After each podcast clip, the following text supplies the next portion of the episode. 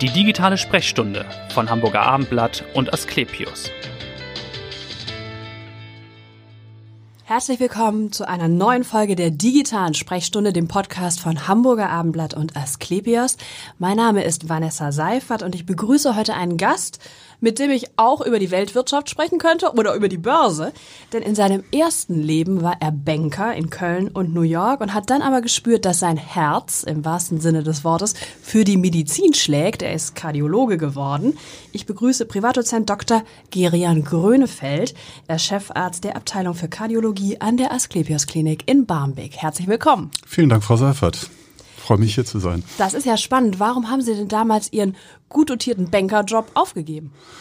Ähm, damals war die Hoffnung auf gut dotiert, das war noch in der Ausbildungszeit. Ja. Aber äh, in der Tat bin ich erstmal aus einer ganz anderen äh, Rückendeckung sozusagen gekommen und habe aus dem kaufmännischen Elternhaus ja. tatsächlich die klassische Banklehre gemacht, hatte dann sehr starke Veränderungswünsche, weil es mir in Köln und Bonn etwas klein wurde und hatte ja. tatsächlich sehr äh, früh die Möglichkeit, nach New York zu gehen damit hat man, glaube ich, dann auch schon das Ende oder die maximale Tiefe, was man da erreichen kann, so. einmal im Horizont berührt. Ja. Und das war für mich dann äh, unterbrochen, als die Bundeswehr mich dann zum dritten Mal nicht verlängern wollte und ich zurück nach Deutschland musste, weil die Aufenthaltsgenehmigung an die Freistellung gekoppelt war. Und so, ja. äh, als ich dann in äh, dem Kreiswehrersatzamt stand, war ich so schlecht gelaunt, dass ich gesagt habe, ich mache jetzt, Entschuldigung, aber Topf schieben, ja, im Krankenhaus. Ja. Ich gehe jetzt mal irgendwie auf einen sozialen Trip und will nicht äh, Panzergrenadier werden, bin also im Zivildienst gelandet. Ja. Und lustigerweise war das eine sehr, sehr äh, eindrucksvolle Erfahrung. Das erste Mal im Krankenhaus, nach drei Monaten dann im Rettungsdienst. Ja und später dann in so einer ambulanten Krankenpflege. Und das hat mir äh, so den Kopf verdreht, muss man ja sagen, ja. dass ich äh, gegen den erklärten Willen meiner Eltern und vieler Bekannter, die sagten, du bist verrückt, gesagt habe, ich bewerbe mich auf einen Medizinstudienplatz. Das habe ich gelesen, weil ihre Eltern oder ihre Familie sind alles ehrbare Kaufleute, die gesagt haben, wieso jetzt schmeißt er den Bankerjob oder die Ausbildung hin und ist er jetzt völlig übergeschnappt. So war es. Also das war ja doch eine Zeit, wo man da tatsächlich noch ein bisschen auf die Eltern gehört hat und ja. in dem Verlauf äh, war ich dann aber doch sehr dankbar, dass meine Eltern mir das total äh, unterstützend ermöglicht haben. Ja. Ich musste ja dann auch nochmal umziehen und das wurde dann äh, ein Studienplatz in Hamburg. Mhm. Und äh, da meine Großeltern väterlicherseits eben aus dem Ostfriesischen kommen, also die Besiedelung von Hamburg ist ja durchaus auch vom Land her erfolgt, fühlte ich mich dann hier sehr wohl. Ja. Übrigens auch ein bisschen wieder an New York erinnert in manchen Stellen der Stadt. Ach, tatsächlich, ja. Mhm. So, und dann äh, hat das äh, so Fahrt aufgenommen, weil ich natürlich mit einer anderen Ausgangsbasis studiert habe. Ich muss sagen, ich habe dann sehr konsequent und schnell ja, studiert, habe parallel ja. im UKE einen Job gehabt, einen Halbtagsjob. Und bin auch ganz schnell in Richtung Kardiologie gekommen. Also nach vier Semestern war mir eigentlich klar, das Herz ist ein Organ, über das man sich näher Gedanken machen kann. Und dann habe ich da Fuß gefasst, bin auf der Intensivstation, damals sehr innovative, moderne Intensivstation des UKEs in mhm. Mitte der 80er Jahre, ähm, angestellt worden, halbtags, und habe dort sehr, sehr viele der heute sehr berühmten Ärzte noch in ihren Kinderschuhen kennengelernt mhm. und natürlich auch in dieser Phase praktisch schon unheimlich viel von denen gelernt. Was macht das Herz so faszinierend, dass Sie gesagt haben, das ist mein Fachbereich? Also ich, äh, das Herz selber hat natürlich viele emotionale ja. äh, Assoziationen, aber das war es eigentlich gar nicht. Ich hatte vielmehr das Gefühl, es verbindet, ich bin ein Techniker und ein Handwerker, ich bastle gerne, ich mache gerne mit der Hand. Ja. Und gleichzeitig ist das ein intellektuell ausgesprochen herausforderndes Fach. Das ist gar nicht so einfach, wie man denkt, mechanistisch, sondern ähm, man muss auch was zwischen den Ohren haben, damit das alles funktioniert. Ja. Stethoskop alleine ist schon gut, aber wenn dazwischen auch noch was schaltet und waltet. Und ja, für mich war die das. Kombination in diesem Beruf, der ja sehr früh in der inneren Medizin schon mit Operationen, mit Handwerk, mit Kathetereingriffen, also mit so minimalinvasiven Eingriffen verbunden war. Und dieses Handwerkliche reizt mich bis heute, das hält ja. mich auch wach. Also ich sag mal, das war so die erste Schnittstelle mit Herz und dann kommt man natürlich in dem Thema auch immer tiefer. Bin ja dann auch, äh, und das muss man sagen, UKE war damals auch wissenschaftlich ein äh, sehr herausgehobenes Institut für mhm. die Kardiologie, speziell für eine sehr antiquierte Form der Hämodynamik nennt man das, also der Messung von Drücken und Verhältnissen im Herz. die man erstmal ganz primitiv verstehen muss wie eine Maschine. Aber man merkt dann natürlich doch, an der Maschine hängt ein Menschenleben. Ja. Und wenn man dann auch noch äh, die Kombination hat aus einem praktischen und schnellen und spaßbereitenden Eingriff einem ja. Menschen helfen zu können, dann war das einfach top. Und da bin ich geblieben. Ja. Und jetzt sprechen wir heute in dieser Folge über ein Herzensthema, kann man sagen, nämlich über Herzschrittmacher. Wollen wir mal die Hörer und Leser noch mal ein bisschen informieren und aufklären. Vielleicht fangen wir mal an. Was ist eigentlich ein Herzschrittmacher?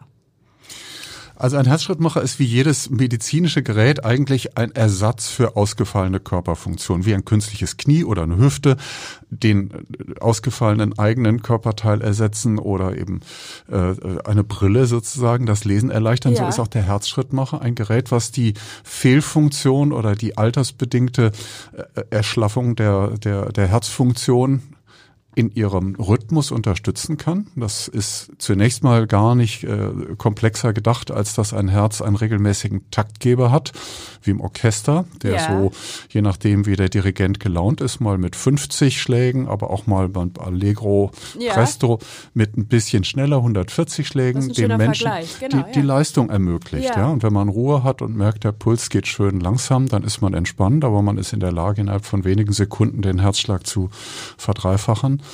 Und diese Funktion hängt quasi an dem Taktgeber des Herzens, einem Rhythmusinstrument, was sehr, sehr stabil ist in der Evolution, sonst würden wir Menschen und wir Säugetiere gar nicht so alt werden, äh, so dass man von Geburt an bis zum, bis zum äh, Versterben normalerweise diesen Taktgeber folgt. Ja.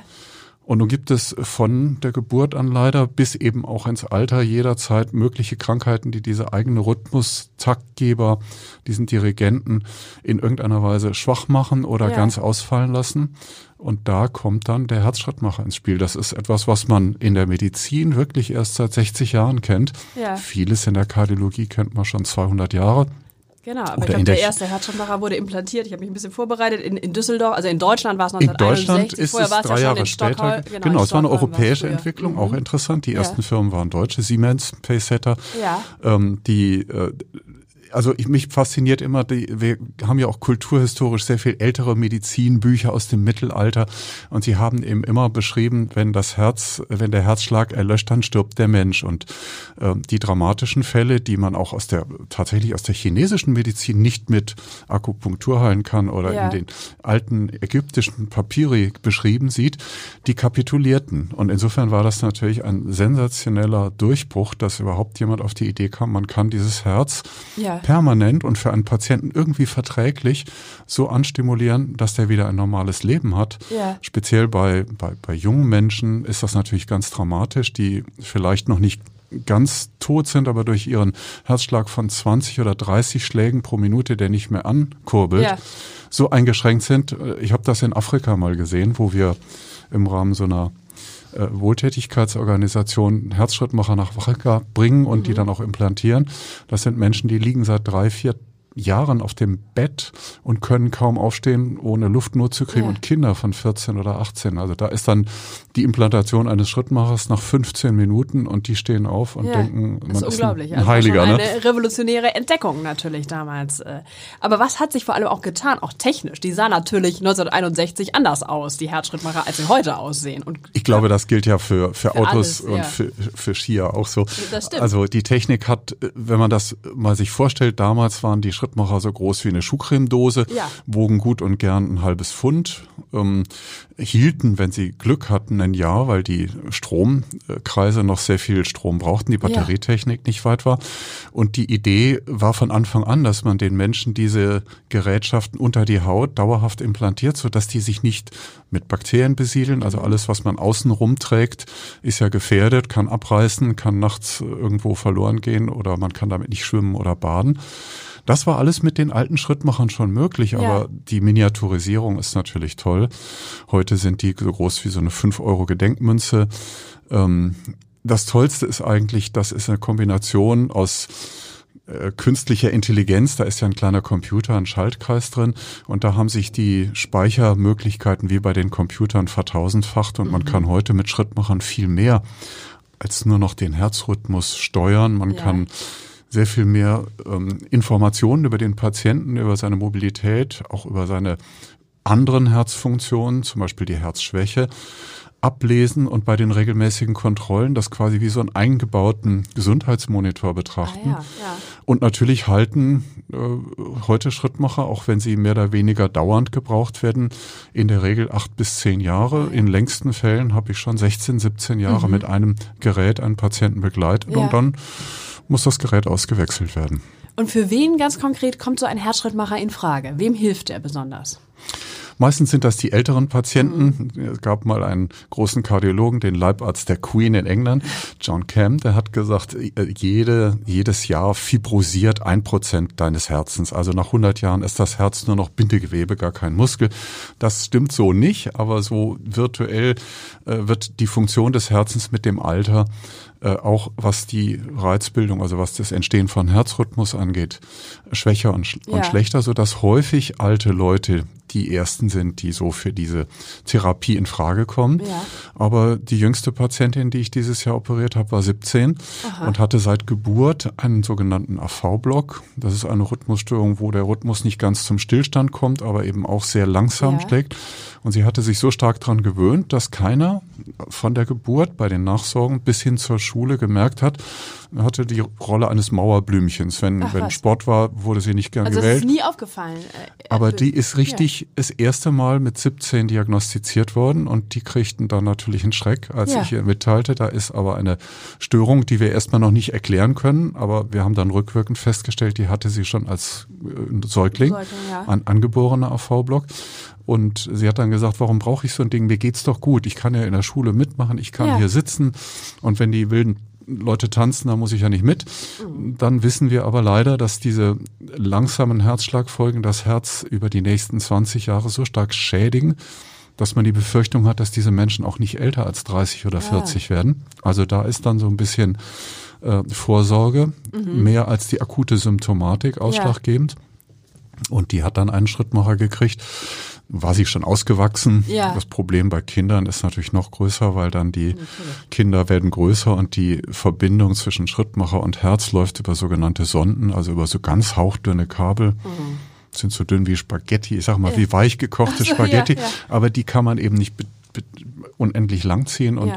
also bei Kindern ist das schon ein sehr, sehr schwieriges, Schwieriges Kapitel. Thema, das ja. machen wir auch in speziellen kinderkardiologischen Ja. Abteilungen und bei den Erwachsenen äh, gibt es eigentlich keine Altersgruppe, die ganz ausgenommen ist. Aber es häuft sich dann ab 80 wieder. Okay, also das ist schon eher die, der, also der größte Teil der Patienten ist doch dann über In, 80. in meinem in Klientel in, in der Klinik in Barmbek ist nun das Durchschnittsalter deutlich über 17.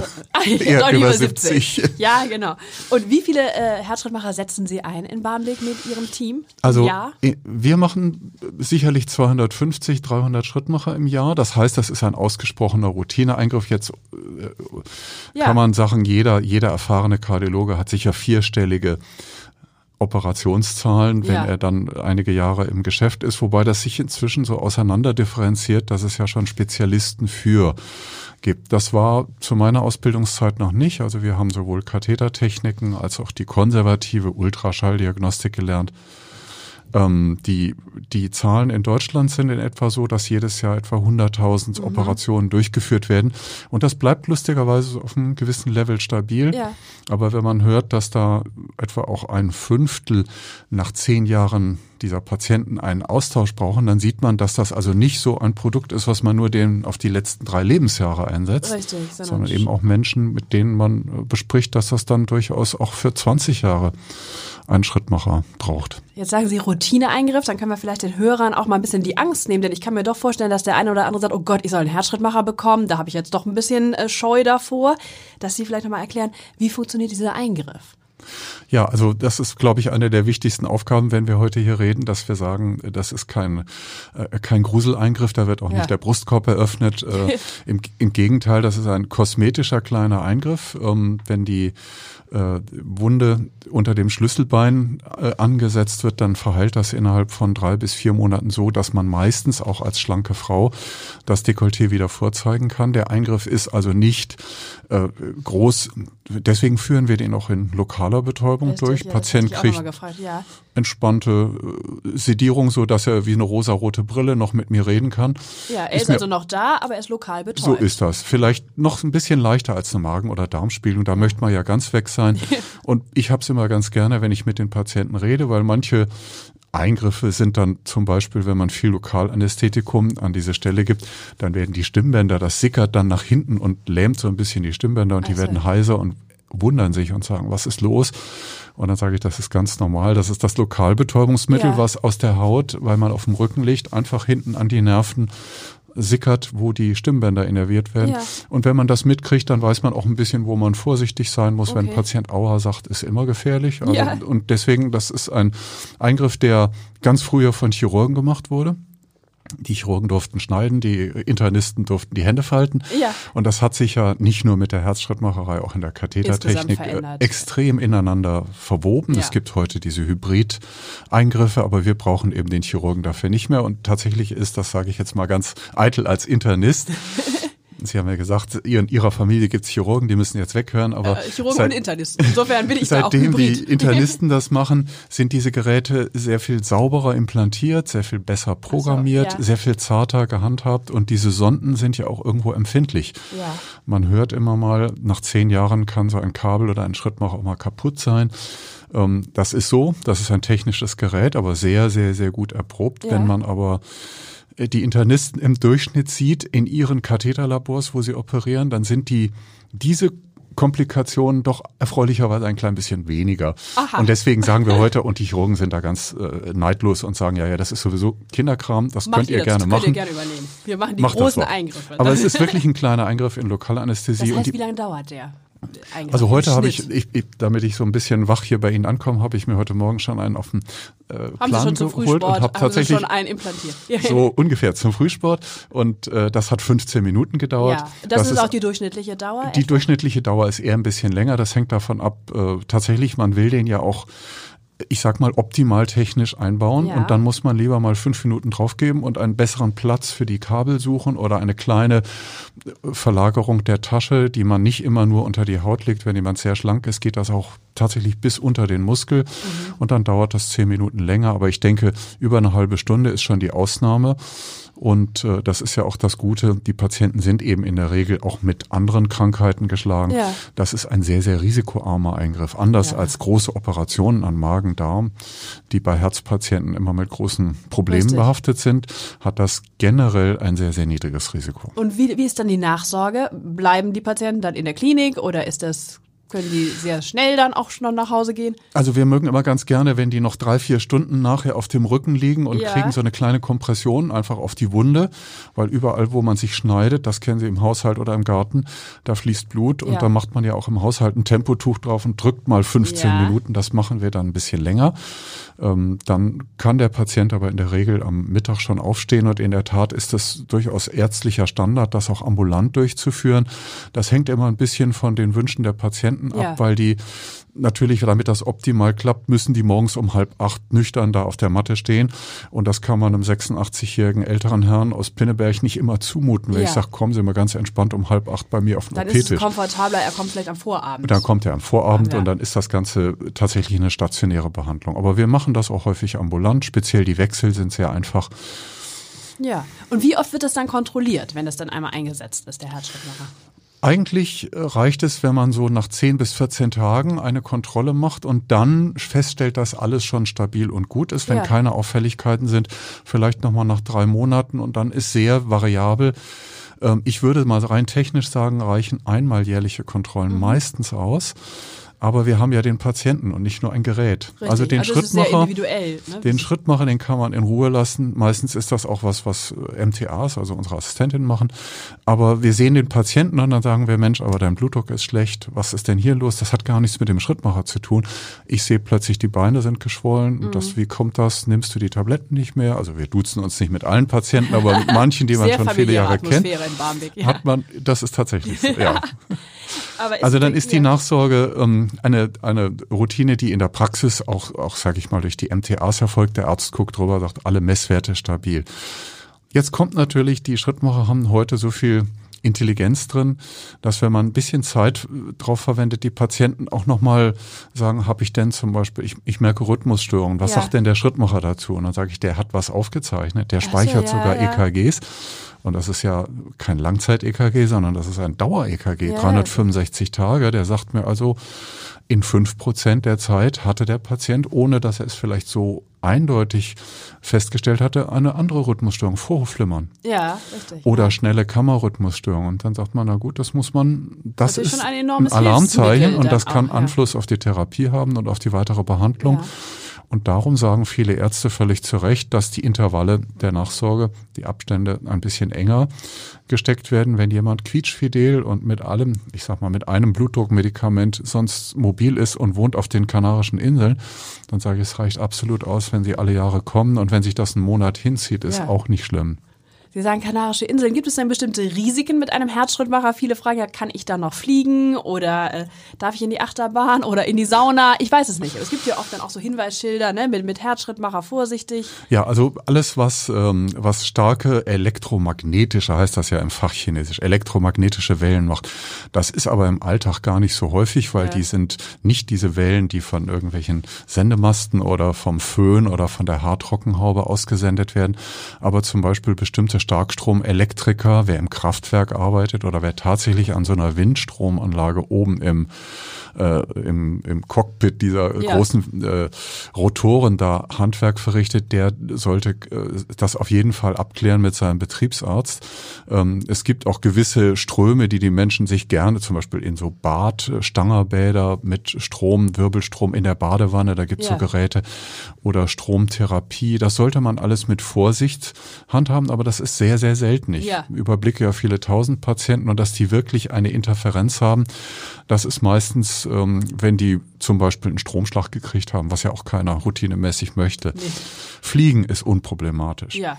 Ähm, Sauna gehen, wenn das Gerät mal drei Monate drin ist, ist auch völlig unproblematisch. Man denkt dann, das heizt sich auf, aber Ja, es ist ist- tatsächlich ein Zentimeter unter der Haut, hat man seine ganz normale Körpertemperatur, Ja. für die die Geräte gebaut sind. Man kann, wenn man von der übrigen Herzsituation nicht krank ist, dann kann man mit einem Schrittmacher nahezu alles reiten, tanzen und schwimmen, ja.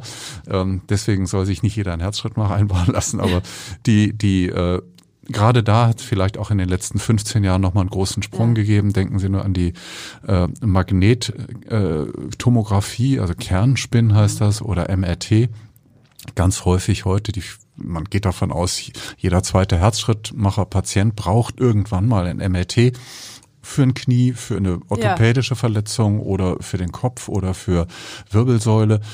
Und da waren die Schrittmacher von vor zehn Jahren noch sehr empfindlich, weil das sehr starke Felder sind. Das sind Felder, die einem die Groschen aus der Tasche ziehen. Ja. Wenn man da mit Uhren reingeht, sind die kaputt.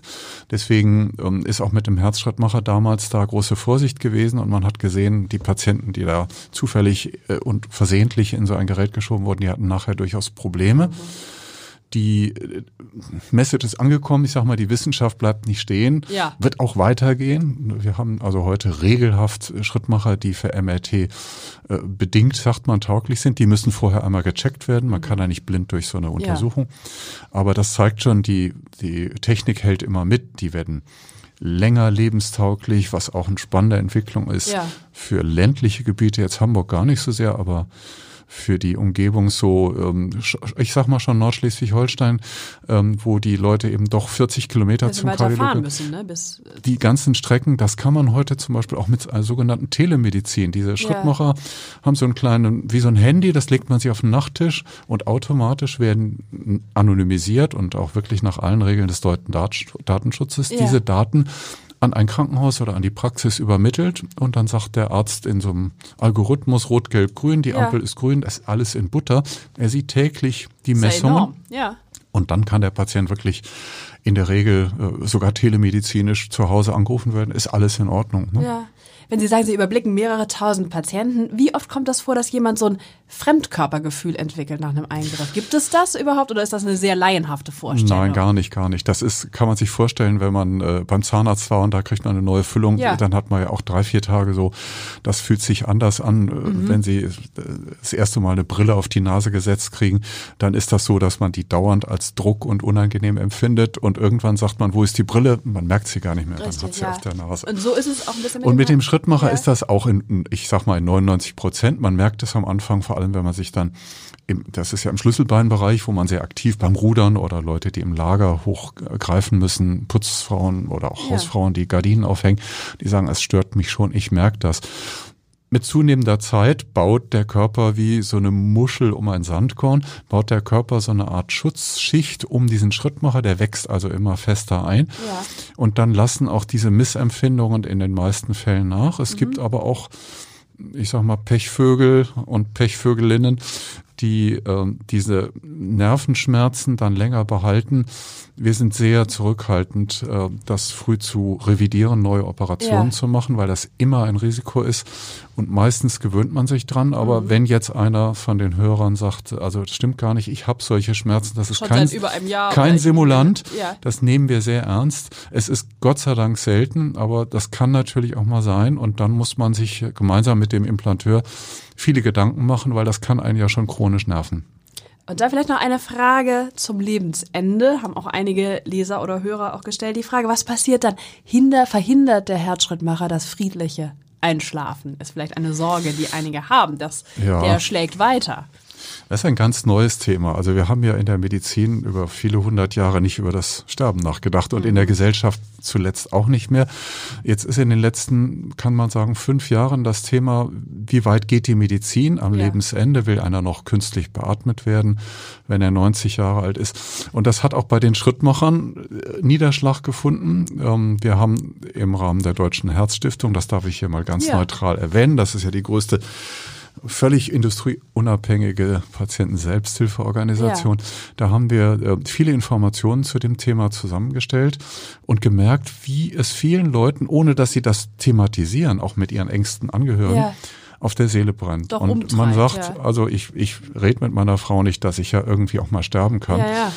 Aber wenn ich sterbe und das Ding tickert da in Richtig. meiner Brust, äh, ja. bleibe ich dann un äh, unsterblich. Ja. Und das ist, ähm, das ist erfreulicherweise, kann man sagen, nicht der Fall. Ähm, es kann ein sterbendes Herz durch den Herzschrittmacher nicht, nicht am Sterben gehindert ja, werden, weil die, die Funktion des Schrittmachers sehr isoliert, die elektrische Stimulation wie so ein Steigbügel oder wie ein kleiner Tritt beim Pferd ist, mhm. aber eben den Muskel, der das Pferd vorantreibt, der Herzmuskel selber, das ist das Organ, was dann letztendlich nicht mehr funktioniert und die Kopplung zwischen dem elektrischen Impuls und der mechanischen Kontraktion, dem, dem Funktionieren des Herzens, die wird aufgelöst, so dass wir im Krankenhaus auch in der Regel diese Herzschrittmacher nicht abstellen müssen kleine Klammer auf, in ganz wenigen Fällen, und das ist wichtig, darum bin ich dankbar für die ja. Frage, ähm, in ganz wenigen Fällen gibt es Patienten, bei denen ähm, der Herzschrittmacher tatsächlich äh, das Einzige ist, was den Menschen sozusagen am Leben hält. Und der Mensch ja. hat aber einen Sterbewunsch. Das sind Fälle, wo wir heute seit letztem Jahr auch juristisch unterstützt eine Form der Therapie zurückziehen dürfen, mhm. was wir vor vier Jahren noch nicht durften. So.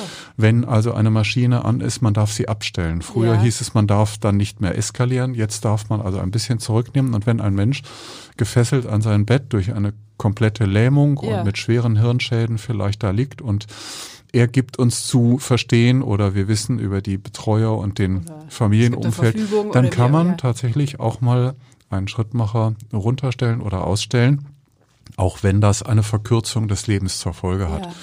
Das tun wir sehr selten, aber das ist möglich. Nur, wie gesagt, der Arzt ist ja dazu, Leben zu erhalten. Natürlich. Und das ist immer etwas, was man nicht zwischen Tür und Angel entscheidet. Richtig. Das ist wie auf der Intensivstation, mhm. so die ganz ernsten Gespräche. Im kritischen Fall haben wir sogar eine Ethikkommission aus verschiedenen Fachbereichen, einschließlich Theologie, wenn gewünscht, mhm. die sich da mit dem Patienten noch einmal befassen um so eine doch ganz, ganz gravierende Entscheidung äh, zu treffen. Aber für alle anderen, die einen Schrittmacher haben, die können ja. ganz unbesorgt sein. Wenn äh, ein Schlaganfall kommt, dann sterben sie auch mit einem Schrittmacher. Und wenn ein Krebsleiden kommt, dann, dann stirbt äh, man auch daran. Ja. Leider. Ja, leider, genau. Aber vielleicht zum Schluss nochmal anekdotisch, das wusste ich auch gar nicht. Schrittmacher werden nicht nur bei Menschen eingesetzt, sondern teilweise auch bei Tieren. Das ja, war das, mir neu. Ja. Das war mir auch neu. Äh, es eigentlich kam ich da zu dem äh, zu dieser Erkenntnis, weil äh, die Patienten, die versterben mit einem Schrittmacher, da sagt immer der Bestatter, der Schrittmacher muss raus. Also in Ohlsdorf dürfen keine Herzschrittmacher so. ins Krematorium. Ja. Und dann sagte der wenn das dann so ist, die wurden im Krankenhaus noch explantiert, sagte ja. der Bestatter, ich möchte die gerne haben, mein Tierarzt kann die gebrauchen. Ach so. Und dann ja. habe ich gesagt, was macht der denn damit? Und dann sagt er, na, es gibt so Menschen, die ihren Hund sehr lieben und auch bei Hunden Übrigens auch bei Katzen, aber auch bei Pferden, also auch bei Großtieren, gibt Ja. es die gleichen Herzkrankheiten. Das sind ja alles Säugetiere. Natürlich, ja. Und manche ähm, haben dann tatsächlich einen ganz, ganz dringenden Schrittmacherbedarf und da so ein Schrittmacher schnell 3.000, 4.000 Euro kostet. Ja. Und das wiederum für eine alte Dame mit ihrem Hund oder mit ihrer Katze wirklich Doch kein, Investition ist, ja. äh, keine Option darstellt, haben dann die äh, Leute dafür gespendet. Und da wir das dann irgendwann nicht so ganz appetitlich fanden, Ja. haben wir das nicht weiter gefördert und dann machen jetzt die Medizingerätehersteller Angebote und sagen, gut, wir verkaufen Geräte, die formal abgelaufen sind, die so, okay, die man nicht anders also an die Menschen Tierärzte und sie werden an den großen Kliniken in Hannover, in der tierärztlichen Klinik, ähm, aber auch hier an, an Fachtierärztlichen Kliniken, Ja. Kleintierpraxen, immer wieder einen finden, der das jetzt routinemäßig anbietet. Was, ja. Und das ist, äh, das ist natürlich ein bisschen lustig, aber ich finde es auch schön, äh, weil alles, was in der Menschenmedizin sinnvoll ist, Ja. Das sollten wir ja als, als Lebewesen nicht auf den Menschen begrenzen. Also das hilft dann auch mal äh, dem Lieblingstier oder eben auch mal so einem Rassepferd, was dann Ja. noch zuchtfähig ist. Ne? Ja, das stimmt. Ja, was machen Sie, wenn Sie nicht äh, in Barmbek sind, in der Klinik? Was machen Sie dann gern in Hamburg? Was sind so Ihre Hobbys zum Na, ich habe ja gesagt, mein, da ich so ein bisschen praktisch und handwerklich, Ja. ich habe eigentlich seit frühester Jugend immer ein, ein Auto äh, Ah ja, richtig. Schlüssel in, in der Tasche. Ich bastel sehr viel an Autos Also inzwischen. Herzschrittmacher für Oldtimer machen Sie dann. Also Sozusagen das, das sind dann eher ältere Gerätschaften, an denen ich mich da äh, beschäftige. Genau, also ich, ich fahre gerne Autos, ältere Autos. Ich bin kein Rennsportler und muss auch nicht unbedingt immer 400 PS äh, unter mir haben, im Gegenteil. Aber das ist so ein, ein Hobby und das äh, konkurriert gegen ein zweites. Diesen Sommer war wirklich das Fahrrad das erste Hobby, aber das ist einfach ein wunderschöner Ausgleich Ja. ähm, bei einem doch recht anspruchsvollen Job mit, mit so einer Nebentätigkeit von zehn Stunden pro Tag. Ja, da ist man dann ganz froh, wenn man, wenn man auch mal auf sein Fahrrad steigen kann. An der Luft ist, ist ja in diesen Corona-Zeiten auch ganz angenehm, wenn man draußen ist. Ja, wenn man in Hamburger Fahrradwege noch mal was verbessern könnte, Da dann wäre das die Politik ja dran. ein politisches. Statement hier. Genau, noch ganz zum Abschluss. Ich danke Ihnen ganz herzlich, dass Sie da waren. Privatdozent Dr. Grönefeld war das. Vielen Dank für die Aufklärung über Herzschrittmacher und die Eingriffe und hören Sie gern wieder rein in die nächste digitale Sprechstunde. Vielen Dank.